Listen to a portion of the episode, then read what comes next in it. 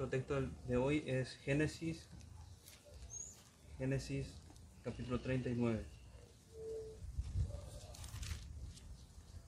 Génesis capítulo 39. Dice así su palabra. Llevado pues José a Egipto, Potifar, oficial de Faraón, capitán de la guardia varón egipcio, lo compró de los ismaelitas que lo habían llevado allá. Mas Jehová estaba con José y fue, varón próspero y estaba en la casa de su amo, el egipcio. Y vio su amo que Jehová estaba con él y que todo lo que él hacía y, que, que- y lo que vuelvo leer y vio su amo que Jehová estaba con él y que todo lo que él hacía Jehová lo hacía prosperar en su mano hacía yo José gracia en sus ojos y le servía y él le hizo mayordomo de su casa y entregó en su poder todo lo que tenía y aconteció que desde cuando le dio el encargo de su casa y de todo lo que tenía, Jehová bendijo la casa del egipcio a causa de José. Y la bendición de Jehová estaba sobre todo lo que tenía, así en la casa como en el campo. Y le dejó todo lo que tenía en manos de José, y con él no se preocupaba de cosa alguna, sino del pan que comía. Y era José de hermoso semblante y bella presencia. Aconteció después de esto que la mujer de su amo puso sus ojos en José y dijo, duerme conmigo. Y él no quiso y dijo a la mujer de su amo, he aquí que mi señor no se preocupa conmigo de lo que hay en casa y ha puesto en mi mano todo lo que tiene. No hay otra, otro mayor que yo en esta casa y ninguna cosa me ha reservado, sino a ti por cuanto tú eres su mujer. ¿Cómo pues haría yo este grande mal y pecaría contra Dios? Hablando ella a José cada día y no escuchándola, e- él para acostarse al lado de ella, para estar con ella. Aconteció que entró él un día en casa para hacer su oficio y no había nadie de los de casa allí. Y ella lo asió por su ropa, diciendo, duerme conmigo. Entonces él dejó su ropa en las manos de ella y huyó y salió. Cuando vio ella que le había dejado su ropa en sus manos y había huido fuera, llamó a los de la casa y les habló diciendo, mirad, nos ha traído un hebreo para que hiciese burla de nosotros. Vino él a mí para dormir conmigo y yo di grandes voces. Y viendo que yo alzaba la voz y gritaba, dejó junto a mí su ropa y huyó y salió. Y ella puso junto a sí la ropa de José hasta que vino su señor a su casa. Entonces le habló ella las mismas palabras diciendo, el siervo hebreo que nos trajiste vino a mí para deshonrarme. Y cuando yo alcé mi voz y grité, él dejó su ropa junto a mí y huyó fuera.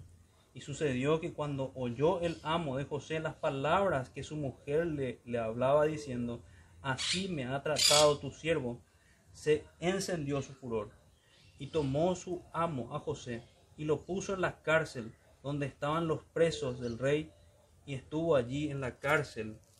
Pero Jehová estaba con José y le extendió su misericordia y le dio gracia en los ojos del jefe de, de la cárcel. Y el jefe de la cárcel entregó en manos de José el cuidado de todos los presos que había en aquella prisión.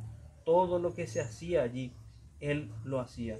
No necesitaba atender el jefe de la cárcel cosa alguna de las que estaban al cuidado de José, porque Jehová estaba con José y lo que él hacía, Jehová lo prosperaba.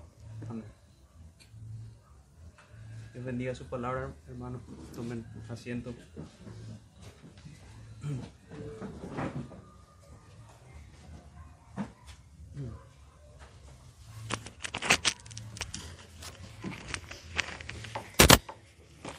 El título en esta mañana es Vence huyendo.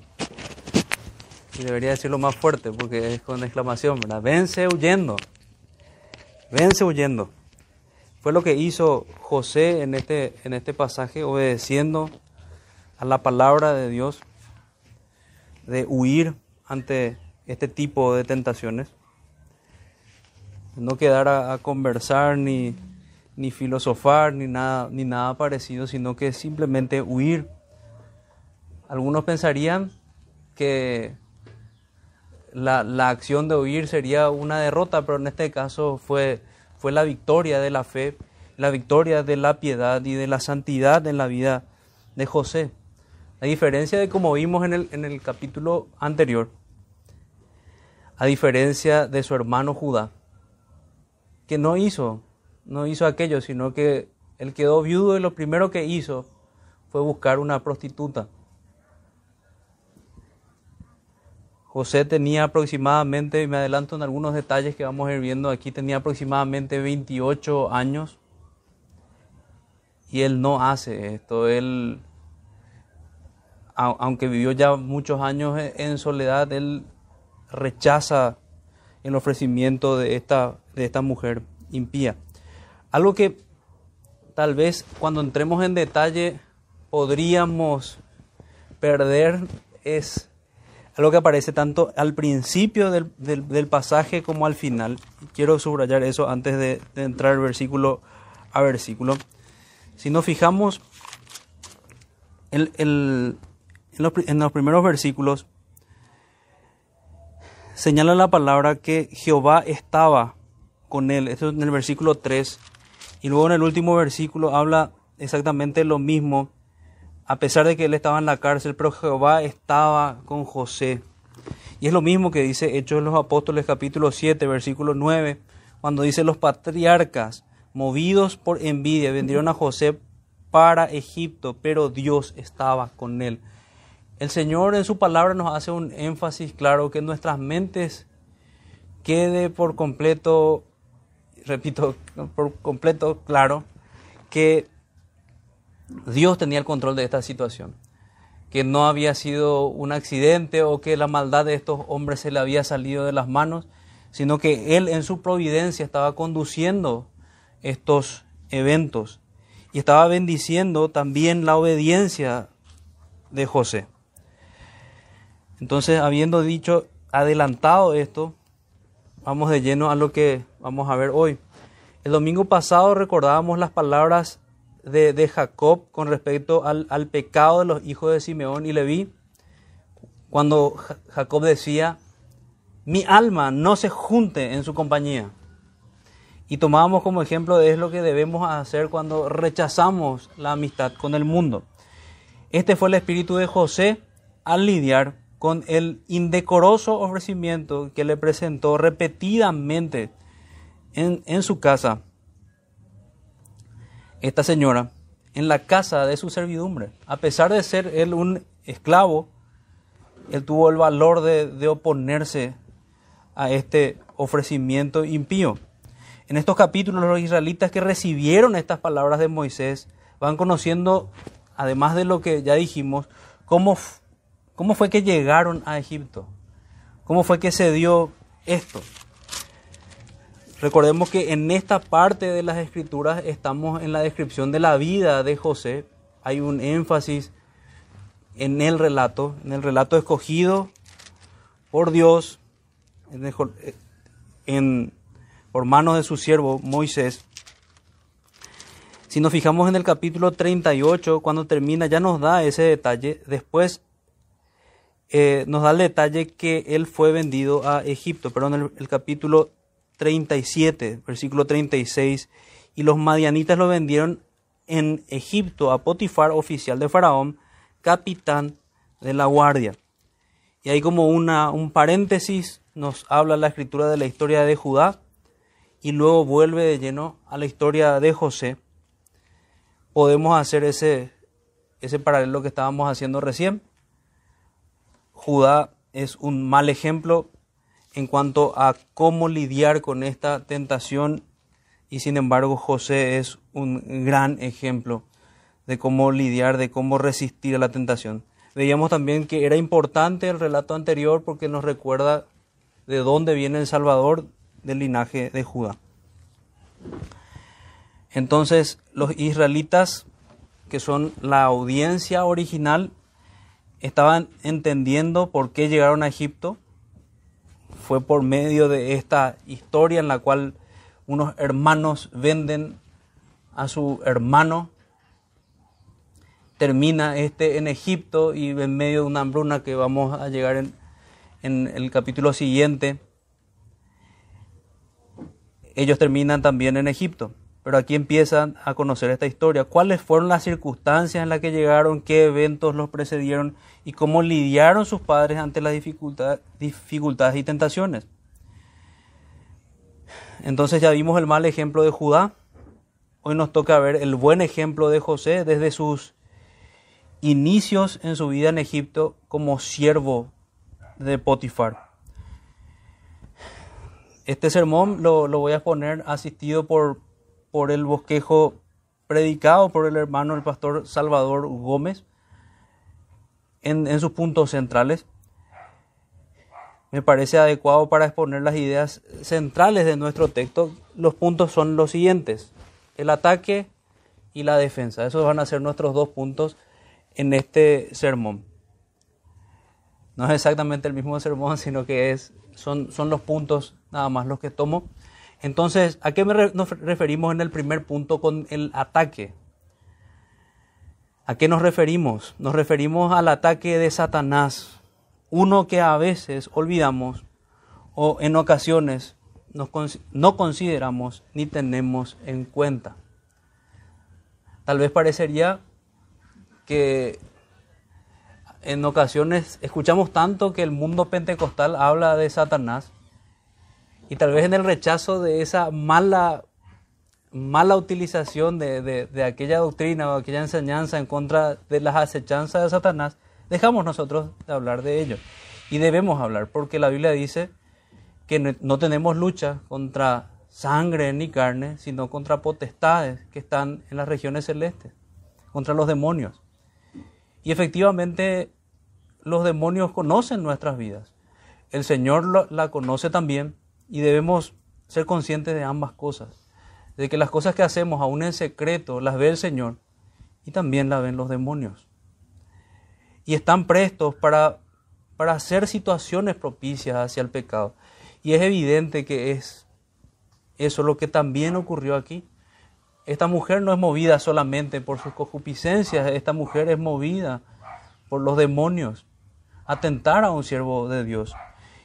Y si somos conscientes de esto, de que nuestra lucha es contra Satanás, contra la carne y contra el mundo, no solamente contra la carne y no solamente contra el mundo, sino también con un ser que es mucho más inteligente que nosotros, tal vez oraríamos más para rogar al Señor que nos ayude a, a tejer estrategias correctas para no caer en estos pecados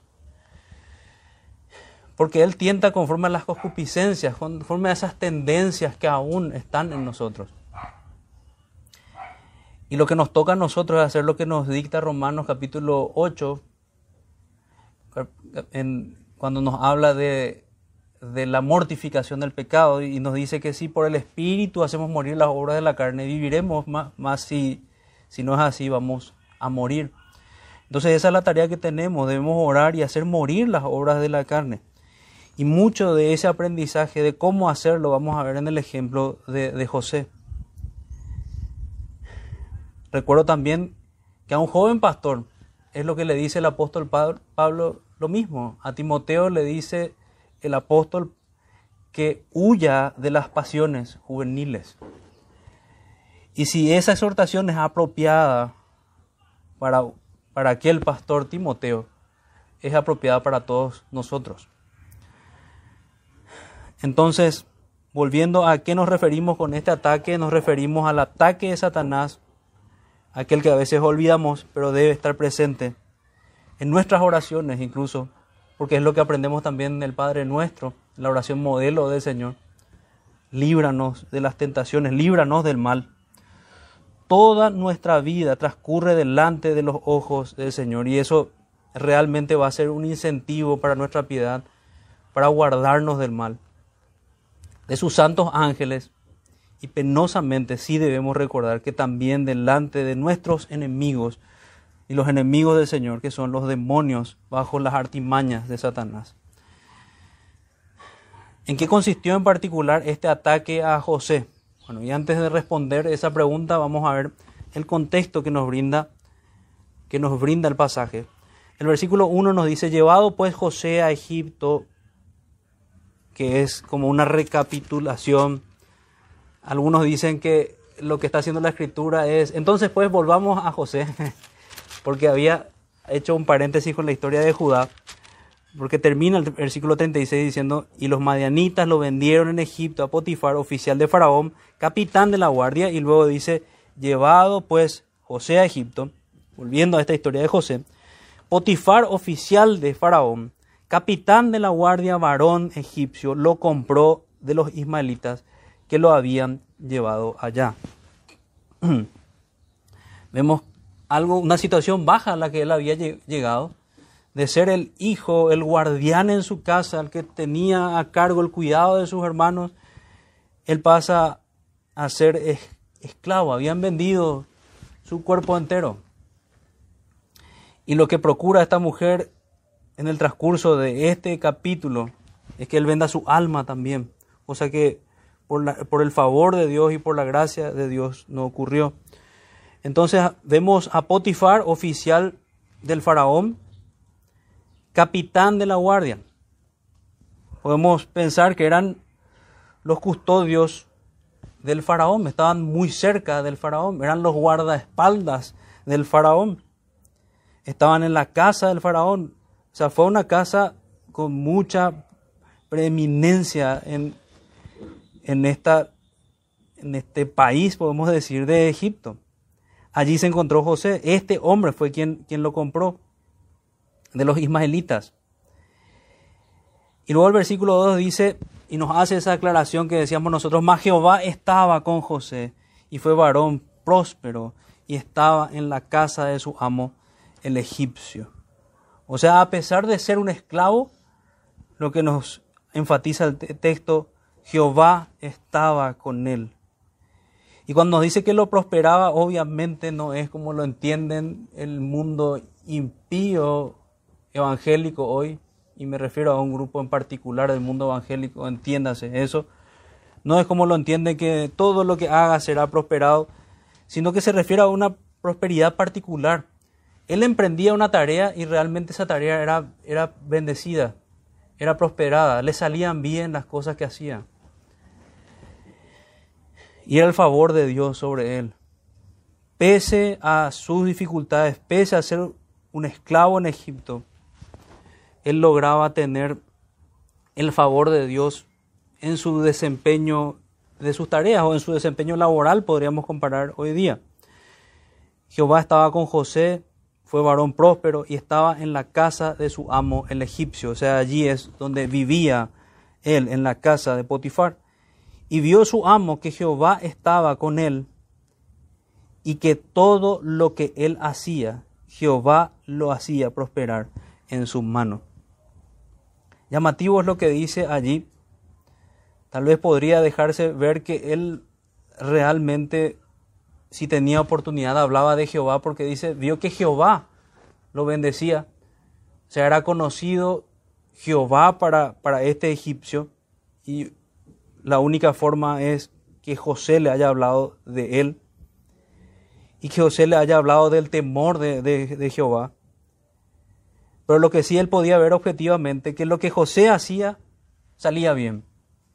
De lo que José emprendía era para el bien de su familia.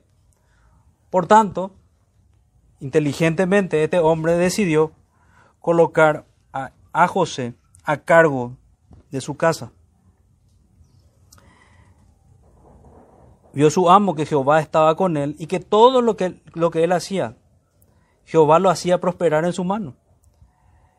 Así halló José gracia en sus ojos y le servía, y el egipcio le hizo mayordomo de su casa y entregó en su poder todo lo que tenía. Entonces hasta aquí vemos que José se ganó la confianza en la casa de Potifar.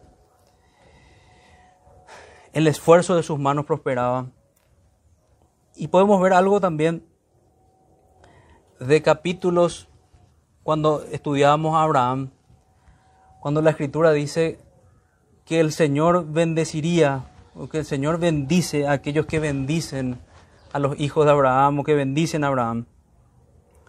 Y, esa promesa dada en el pacto abrahámico también se, es notoria aquí. Es bendecido Potifar al bendecir a José.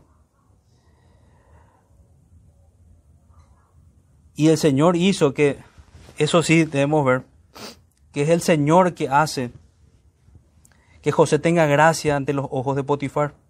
Y dice que le servía. También nos sirve José como un modelo de cómo nosotros debemos trabajar, de que todo lo que hacemos debe ser como para el Señor y no para los hombres. Nosotros ni nos acercamos a una situación de servidumbre tal como la de José, pero muchas veces no trabajamos como, como describe la escritura que lo hacía José. Y aconteció que desde cuando le dio el encargo de su casa y de todo lo que tenía, Jehová bendijo la casa del egipcio. Fíjense, es la misma escritura la que dice que Dios bendijo la casa del egipcio y es realmente el cumplimiento de aquella promesa dada a Abraham a causa de José. Y eso debe entenderse siempre así. Hasta hoy ocurre, ocurre eso. El mundo es bendecido a causa de los hijos de Dios. La paciencia de Dios se sigue manifestando a causa de aquellos que deben ser salvados aún. Y aconteció que desde cuando le dio el encargo de su casa y de todo lo que tenía, Jehová bendijo la casa del egipcio a causa de José, y la bendición de Jehová estaba sobre todo lo que tenía, así en casa como en el campo. El egipcio debió estar, haber estado muy contento tanto en su casa como en el campo, en sus negocios. Todo iba bien en su casa. Al punto que la escritura nos dice que Potifar solamente se ocupaba del pan que comía. Y dejó, dice el, siguiente versículo, todo lo que tenía en manos de José. Y con, con él y con él no se preocupaba de cosa alguna, sino del pan que comía. Y era José de hermoso semblante y bella presencia. Eso, esa última parte ya es, nos conduce al, siguiente punto, pero sigamos con, con aquello que decía que solamente se ocupaba del pan que comía. Solamente se ocupaba probablemente porque estaba fuera de casa, ese es el contexto que vemos. Y es lógico que sea así porque era el guardaespaldas del faraón o tal vez también refiriéndose a cuidados o gustos particulares de una dieta egipcia. No sabemos por qué era ese aspecto nada más en el que José no se ocupaba, pero era es la forma en la que la escritura refiere que todo estaba a cargo de José. Y él refiere lo mismo cuando hace su descargo al ofrecimiento pecaminoso de esta mujer. Parte de nuestro contexto también, lo que sigue, era un muchacho de hermoso semblante Solo se habla así de otros dos varones, de David y de Absalón. Misma referencia se hace de, su madre. También misma referencia tenemos de Sara.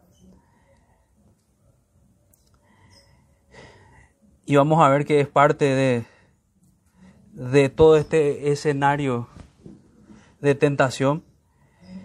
Dijimos también antes que aproximadamente José tenía aquí 28 años. Esto por la referencia de que tenía 30 años cuando asumió como gobernador de, Egipto, eso está en Génesis 41-46, y estuvo previamente dos años antes en la cárcel, eso está en Génesis 41-1. Entonces pudo haber transcurrido más tiempo del evento con la esposa de Potifar, pero aproximadamente tenemos esos dos años, si es un poquito más tendría 27. Entonces, entre 27 y 28 años, la edad que tienen tal vez algunos aquí, algunos un poco menos, algunos un poco más. El ataque se volcó sobre él desde el corazón malvado adúltero de la esposa de Potifar. Otra cosa interesante que podemos señalar en comparación con el capítulo anterior, tampoco se da el nombre de esta mujer impía y, creo que la misma aplicación podemos dar que dábamos el, el domingo pasado el nombre de los impíos será borrado y no merece ser, ser recordado. Y cuanto más el nombre de una mujer malvada como, como esta, la mujer de, de Potifar. Ella puso sus ojos sobre él, no unos ojos inocentes, sino unos ojos lascivos, llenos de codicia y adulterio. Similar a lo que podemos leer en 2 de Pedro 2.14 al 15, que es una referencia al corazón de los falsos predicadores, de los falsos maestros, cuando dice, tienen los ojos llenos de adulterio, no se sacian de pecar, seducen a las almas inconstantes, tienen el corazón habituado a la codicia y son hijos de maldición, han dejado el camino recto y se han extraviado. Ese era el corazón de esta mujer. En Mateo 5:28, pero yo os digo, dice el Señor, que cualquiera que mira a una mujer para codiciarla ya adulteró con ella en el corazón. Así inició el pecado de, de esta mujer mirando a José. Versículo 7. Y aconteció después de esto que la mujer de su amo puso sus ojos en José y dijo, duerme conmigo. Y aquí estamos entendiendo más cómo se dio el, el ataque enemigo al corazón de José. De manera descarada esta mujer se dirige a José Incluso yo entiendo que la, escritura usa eufemismos, porque probablemente el lenguaje de esta mujer habrá sido mucho más grotesco y grosero. Algunos piensan equivocadamente que esta forma de pecado no se manifiesta en las mujeres. Pero sin embargo, este texto nos muestra que también las lascivias y codicias de este tipo motivadas por los deseos de los ojos, también se encendieron y se encienden en las mujeres. Es cosa de la naturaleza caída del ser humano. Sí van a haber diferencias, somos distintos, pero el pecado se manifiesta muchas veces con la misma fuerza y de, diferentes maneras podemos decir, con diferentes motivaciones. Y fue el caso de esta mujer descarada. Los ojos lascivos de esta mujer inflamaron su, su obrar adúltero. Y esto sigue ocurriendo hasta hoy. Descaradamente le dijo, duerme conmigo, un claro eufemismo para la satisfacción de sus, satisfacción de sus deseos carnales. Esta mujer nos hace recordar a Proverbios 5, 3 al 6, cuando dice, porque los labios de la mujer extraña destilan miel y su paladar es más blando que el aceite, mas su fin es amargo como el ajenjo, agudo como espada de dos filos. Sus pies descienden a la muerte, sus pasos conducen al Seol, sus caminos son inestables. No los conocerás si no considerares el camino de la vida. Probablemente José no tuvo por escritas estas palabras, de hecho no las tuvo, porque estas palabras las, las escribe em, Salomón, pero sí tenía las enseñanzas del Señor y se tenía claro el peligro. Por eso, como decía el pastor en esta mañana, nosotros que tenemos más claridad y más completa la revelación, somos más culpables cuando incurrimos en pecados semejantes. Este pasaje es una clara descripción de, de esta mujer y de quienes seducen a la manera de ella. Como recién leíamos en 2 de Pedro 2.14, seducen a las almas inconstantes, tienen el corazón habituado a la codicia y son hijos de maldición. Son hijos de maldición. ¿Y cuál es el papel de la providencia? Porque alguno podría preguntarse, ¿por qué el Señor permite esto? Que una hija de maldición de esta manera a un hijo de Dios. Si este evento no ocurría, él no iba a terminar en la cárcel. Y si él no terminaba en la cárcel, no iba a llegar a Faraón. Y si no llegaba a Faraón, no iba a ser el gobernador de Egipto. Por tanto, todo está orquestado por el Señor. Y así sigue ocurriendo en nuestras vidas. Hay quienes niegan la soberanía de Dios a este punto. Pero la soberanía de Dios es tan clara y sus decretos son tan precisos que ni aún este evento de que estemos nosotros aquí ahora escapa de sus decretos y de su soberanía. Volviendo a nuestro evento y a esta mujer malvada, ella no se contentó con mirarlo, sino que persistiendo buscó seducirlo hasta llegar a violentarlo. Inclusive, lo leímos al principio, pero lo volvemos a leer. Ella, ella realmente intenta violentar, porque la palabra que, aparece allí cuando dice que se asió de él, que vamos a ver más adelante, es una palabra que refiere violencia. Al no poder con él, lo calumnió e hizo que sea condenado injustamente. De esto tenemos muchos ejemplos de cómo este pecado es ofrecido por obra de Satanás en nuestros días de diferentes maneras. Aquí podemos dar ejemplos para aplicar este mismo ataque de Satanás que se sigue dando hoy. Impresionantemente podemos ver la torpeza humana, la torpeza nuestra. Porque racionalizando este pecado podríamos decir que tonto es, es caer en estos pecados. Pero sigue siendo el arma de Satanás. Como se da hoy día y cómo se dio incluso también en otros tiempos, conversaciones indecorosas. Hoy tenemos cartelerías, tenemos redes sociales, tenemos revistas, diarios, fotos, videos, aún dibujos animados y todo tipo de invenciones perversas en cuanto al envilecimiento del hombre y a la manera que Satanás seduce para que quebranten el mandamiento de Dios y vendan así sus almas, como decíamos antes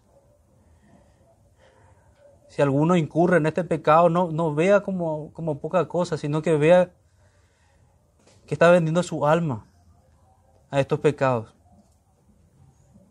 Sus corazones que deberían estar escondidos en el Señor, están refugiándose en la inmundicia. Dios nos guarde de todas estas formas de maldad. Que los solteros conserven su castidad, así como que los, los casados la honra del matrimonio porque a los adúlteros y a los fornicarios los juzgará Dios. Eso es lo que dice la carta a los hebreos. Y si somos conscientes de que de, alguna u otra manera, ya sea en un pasado lejano un pasado más reciente, hemos caído en estos pecados, debemos tomar atención y levantar mejor nuestras armas contra, contra estos pecados guardar la santidad al Señor. Porque este pecado es una de las formas en la que nuestro corazón se desvía. Y nuestro corazón termina corrompiéndose y alejándose del Señor. Endureciéndose. Envileciéndose. Pudriéndose, incluso podríamos decir. Y la seducción de Satanás sería, es tan poca cosa, tan solo una mirada, tan solo algo pequeño, pero no es así. Y debemos arrepentirnos y hablar de la misma manera que, que, habló, que habló José, y aquí sí nos vamos acercando a la defensa que tenemos que dar como cristianos. Hasta aquí vimos el ataque de Satanás. Pero la defensa que tenemos que dar como cristianos es dejar de darle nombres pequeños a los pecados. Estamos acostumbrados a decir, ah, fue eso nada más. fue algo pequeño. Tal vez esa mujer egipcia hacía ese, ese tipo de conversación con, con José. Pero José cuando responde desde el versículo 8, él dice, ¿cómo he de yo hacer tan grande maldad? De esa manera se refiere José a este pecado y también nosotros debemos referirnos así, es pecado, es una grande maldad. Y si es en nuestro caso, si es en nuestro corazón, en nuestros corazones, que sean desterrados esos pensamientos, que sean desterradas esas actitudes, esas actividades de nuestros corazones, de nuestras vidas. Entonces la defensa de los ataques del maligno, defensas contra las concupiscencias. Veamos ayuda a las escrituras. Santiago 4:7 dice, someteos pues a Dios, resistid al diablo, y él huirá de vosotros. Es un resistir como un soldado firme. Y es lo que debemos hacer muchas veces. No dormirnos, resistir en oración, someternos a Dios. eso está en Santiago 4.7, 1 Corintios 6.18. Huid de la fornicación. Cualquier otro pecado que el hombre comete está fuera del cuerpo, más el que fornica contra su propio cuerpo peca. Primera de Juan 2.16. Porque todo lo que hay en el mundo, los deseos de la carne, los deseos de los ojos y la vanagloria de la vida, no proviene del Padre, sino del mundo. Y en esos tres versículos, si nos damos cuenta, tenemos a esos feroces enemigos a los que nos enfrentamos a los cuales no podremos vencer sin la ayuda del Espíritu Santo, y sin la ayuda de la oración, y sin la lectura de su palabra, sin la espada de la palabra de Dios, la cual estamos empuñando ahora al leerla. En primer lugar, vimos en Santiago al diablo. Debemos resistirlo. Luego vimos en 1 Corintios 6, 18 a la carne. Y debemos huir de la fornicación, pecados que están en el cuerpo, el que fornica contra su propio cuerpo, peca. Y primera de Juan, y podemos decir también el que lo hace en su corazón contra su propia alma, peca. Primera de Juan 2.16, redondeando estos tres enemigos, vemos al mundo, porque todo lo que hay en el mundo, de lo cual era parte esta mujer egipcia, yo no creo que esta mujer sea muy diferente a las otras egipcias o aquella Cleopatra, una mujer impía, en libertinaje. Incluso algunos refieren que lo que se encuentra de arqueología del mundo egipcio incluso es de, mujeres embriagándose. Cuestiones indecorosas al punto que no podían ni sostenerse en pie. Porque todo lo que hay en el mundo, los deseos de la carne, los deseos de los ojos y la vanagloria de la vida no provienen del Padre, sino del mundo. Entonces podemos identificar, este no es un deseo de Dios, este es un deseo del mundo. Hay una frase que se, que se suele decir, la ocasión hace al, al ladrón. Muchos dicen, como le dijo Satanás a Dios cuando hablaba de Job, no, él no, él te bendice porque vos le das todo lo bueno. Pero así como en el caso de Job, como en el caso de Lot, se dio la ocasión y ellos no maldijeron a Dios, ni blasfemaron el nombre de Dios.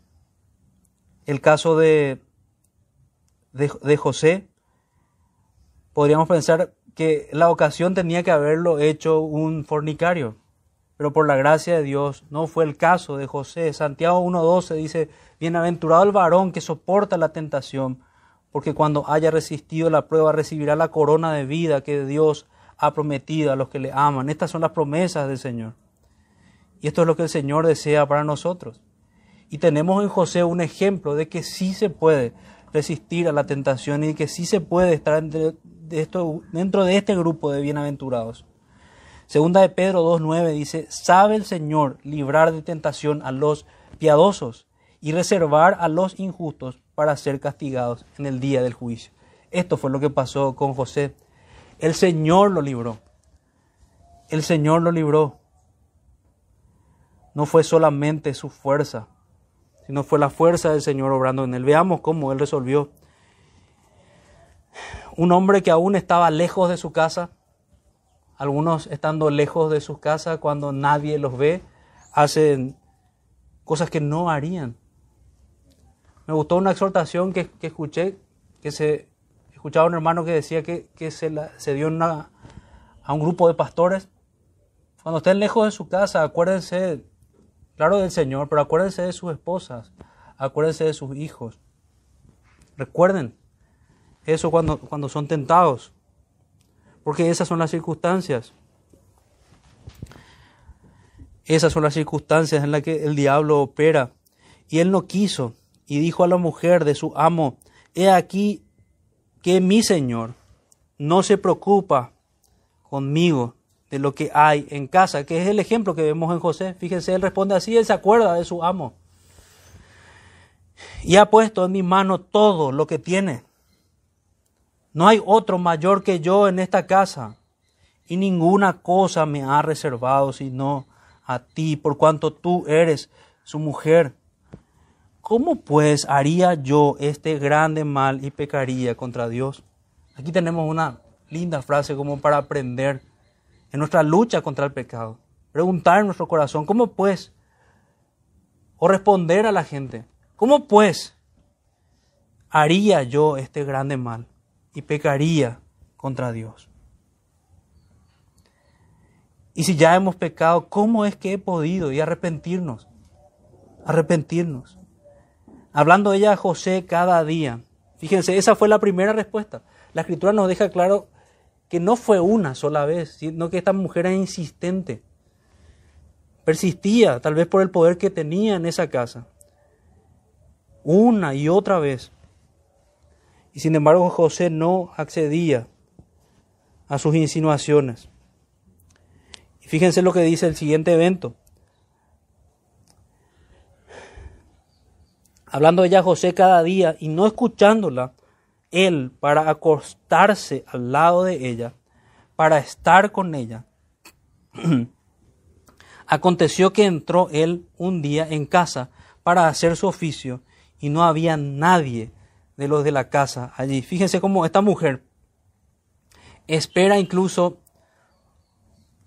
teniendo ya en cuenta que él no accedía por medio de su seducción verbal, espera a estar sola en la casa, a que se dé una situación así. Y no había nadie en la casa allí. Me gusta cómo señala un hermano, ella pensaba que no había nadie más, pero José sabía que estaba el Señor allí. Y nosotros sabemos que también estaba el enemigo de nuestras almas allí, así como los ángeles del Señor. Y ella lo asió por su ropa, diciendo, duerme conmigo. Y esa palabra asió es la que decía que refiere violencia. Duerme conmigo. Entonces él dejó su ropa en las manos de ella y huyó y salió. José sale corriendo de, de aquel lugar, hace lo que nosotros claramente vemos que las escrituras nos manda Primera de Corintios 6, 18, huid de la fornicación. Eso es lo que él hace. Y literalmente lo hace. Y algunos preguntan, ¿pero literalmente debo hacer esto? Sí, literalmente. Literalmente él huye. No era momento para resistir, no era momento para conversar, era momento para huir de una mujer que ya lo estaba asediando hace tiempo. Y ella lo asió de su ropa, versículo 12, y huyó y salió, versículo 13. Y esa fue la, la huida victoriosa que podemos decir de, de José, decíamos en nuestro título, vence huyendo. Aunque él fue a la cárcel luego, realmente delante del Señor, José venció. José venció mantuvo su, piedad, mantuvo la santidad delante de Dios. Cuando vio ella que, que le había dejado su ropa en sus manos y había huido fuera, llamó a los de la casa y les habló diciendo, mirad, nos ha traído un hebreo para que hiciese burla, burla de nosotros. Y fíjense cómo empiezan las calumnias, terribles calumnias. Esa palabra burla la encontramos en otros pasajes conocidos como el caso de Ismael cuando, cuando se burlaba de Isaac. Y a eso es a lo que se refiere esta, esta mujer burla.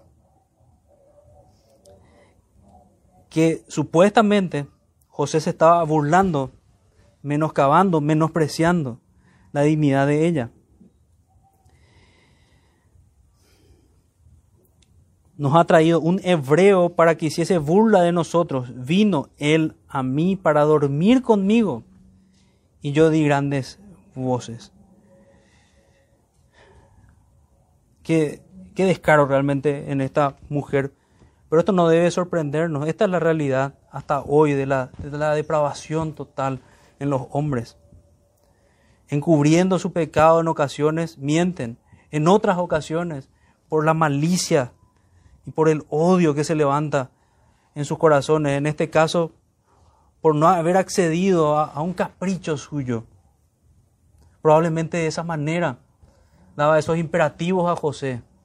Claro, era su esclavo, él, le debía obediencia, pero se había rechazado, se había rehusado. Llamó a los de la casa y les habló diciendo, mirad, nos ha traído un hebreo. Versículo 15.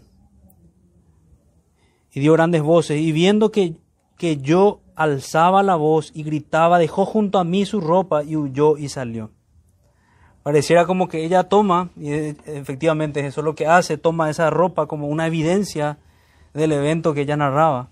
Ella puso junto a sí la ropa de José hasta que vino su señora a su casa. La dejó cerca, dejó cerca aquella ropa. Entonces le habló ella las mismas palabras diciendo, y por segunda vez ella repite su mentira. El siervo hebreo que nos trajiste vino a mí para deshonrarme. Y cuando yo alcé mi voz y grité, él dejó su ropa junto a mí y huyó fuera. Versículo 19. Y sucedió que cuando oyó el amo de José las palabras que su mujer le hablaba diciendo, así me ha tratado tu siervo, se encendió su furor. Y tomó su amo a José y lo puso en la cárcel donde estaban los presos del rey, y estuvo allí en la cárcel. Claro, la persona que tenía directo acceso para llevarlo a la cárcel era precisamente Potifar. Muchos aquí no tenemos realmente la claridad de, si Potifar creyó del todo o no a, su esposa. Algunos pensarían y podríamos pensar también así, de que probablemente no del todo, por eso no le dio una pena de muerte, por ejemplo, a, a José por este evento, o no buscó aquella pena de muerte. Algunos incluso piensan que que el furor de, este hombre podría estar ligado incluso a perder un siervo como, como José. Bueno, pero lo más preciso en lo que podríamos pensar es en la línea de la narración que efectivamente se enoja por la situación, por la dignidad de su familia, que por este relato, sea cierto o no, estaba siendo afectado. Estaba siendo afectada la dignidad de su familia. Entonces lo tomó a José y lo puso en la cárcel donde estaban los presos del rey y estuvo allí en la cárcel. Y nuevamente lo que decíamos al principio, pero Jehová estaba con José, ahí en la cárcel. Y claro, estaba mucho más seguro, podemos pensar, ya no estaba en la casa con esa mujer loca y le extendió su misericordia y le dio gracia en los ojos del jefe de la cárcel. Y fíjense cómo se repite el patrón con José. Él era el guardián de sus hermanos y, y realmente hacía, podemos pensar que prospere la casa de su padre. Luego él viene a ser el guardián de los bienes de Potifar y hacía que prosperen, prospere la casa de Potifar. Él viene a ser el guardián ahora de la cárcel y hace que todo lo que pasa en la cárcel acontezca en orden. Y dice que el jefe de la cárcel entregó en su mano, en mano de José, el cuidado de todos los presos que había en aquella prisión, todo lo que se hacía allí. Él lo hacía. No necesitaba atender el jefe de la cárcel. Tanta confianza se le tenía. Era un hombre confiable. De las que estaban al cuidado de José, porque Jehová estaba con José y lo que él hacía Jehová lo prosperaba. Yo creo que hasta hoy esto, los que son en verdad cristianos pueden ofrecer a sus jefes, colegas, socios o quien sea que trabaje con ustedes. Las personas que conocen realmente a un cristiano saben que son personas confiables. Y saben que si bien no van a poder hacer mañas o astucias que, quieren hacer en ciertos eventos, en ciertos negocios, saben que si necesitan seriedad pueden contar con, con este cristiano que conocen. Ese también debe ser nuestro testimonio, así como fue, fue con José. Así como fue con José. Por tanto, recordemos entonces la promesa de Santiago. Bienaventurado el varón que soporta la tentación, porque cuando haya resistido la prueba recibirá la corona de vida que Dios ha prometido a los que le aman. Y lo que dice segunda de Pedro 2.9, sabe el Señor librar de tentación a los que son piadosos. Demos gracias si hemos podido pasar por situaciones similares a, los, a las de José y salir airosos. Y reservar a los justos, a los injustos, también recordar esta advertencia para ser castigados en el día del juicio. Aquel que persevera en sus pecados, en su impenitencia, realmente está en, en un terreno muy peligroso. Gran diferencia con su hermano. Recuerdo nuevamente lo de Judá. Gran diferencia. Y por último, no dejemos de, ver esta escena y de compararla con nuestro Salvador Jesucristo. Nuestro Salvador fue tentado, lo vemos claramente eso cuando va al desierto y es tentado por Satanás. Fue asediado muchas veces, y finalmente es condenado injustamente. Pero sin embargo es sin pecado. José viene a ser en el libro de Génesis un gran tipo de Cristo. Yo no creo que José no haya tenido pecados, pero la Biblia en la narración que hace de José no refiere pecados puntuales de él. Y entiendo que es con el propósito de apuntar a nuestro Salvador a un modelo perfecto de cómo nosotros debemos andar. Jesucristo es nuestro Salvador. Él pagó el precio de todos estos pecados y hemos incurrido en alguno de ellos. Él llevó la maldición. Nosotros éramos los que éramos malditos por estos pecados. Pero también Jesucristo nos da el modelo de cómo debemos vivir. Y si no andamos como Cristo, aún estamos en tinieblas. Para finalizar, quisiera hacer referencia a este tema de la providencia en el Salmo 116, perdón, Salmo 105, versículo 16. Trajo hambre sobre la tierra y quebrantó todo sustento de pan. Envió un varón delante de ellos, a José, que fue vendido por siervo. Afligieron sus pies con grillos. En cárcel fue puesta su persona hasta la hora que se cumplió su palabra. El dicho de Jehová le probó. Así probó el Señor a José. Perdón, esas son mis palabras ya. Así probó el Señor a José. ¿Aprobará usted como Él? Tema a Dios y guarde sus mandamientos. Oremos, hermanos, para, para finalizar. Amado Señor, Padre nuestro, te damos las gracias por tu palabra. Te damos las gracias porque hemos recibido exhortación de, de tu palabra. Te damos las gracias porque son justas tus advertencias. Necesitamos nosotros oír el llamado al arrepentimiento y tomar aquellas herramientas para no caer en tentación, para ser librados del mal. Haz de nosotros personas que te buscan en oración. Por favor, Señor, te rogamos que nos cuides, que nos guíes, que guíes a esta iglesia, Señor. Que bendigas a cada uno de nosotros. Que nos ayudes, Señor, a serte fieles que nos ayudes a pensar que un día estaremos contigo, pronto, Señor. La muerte va a llegar a nosotros para verte. Ayúdanos, Señor, a, guardar nuestras vidas, a guardar nuestros testimonios para ti. Ayúdanos a conducirnos con temor, por favor. Oramos en nombre de Jesús, nuestro bendito Salvador. Amén.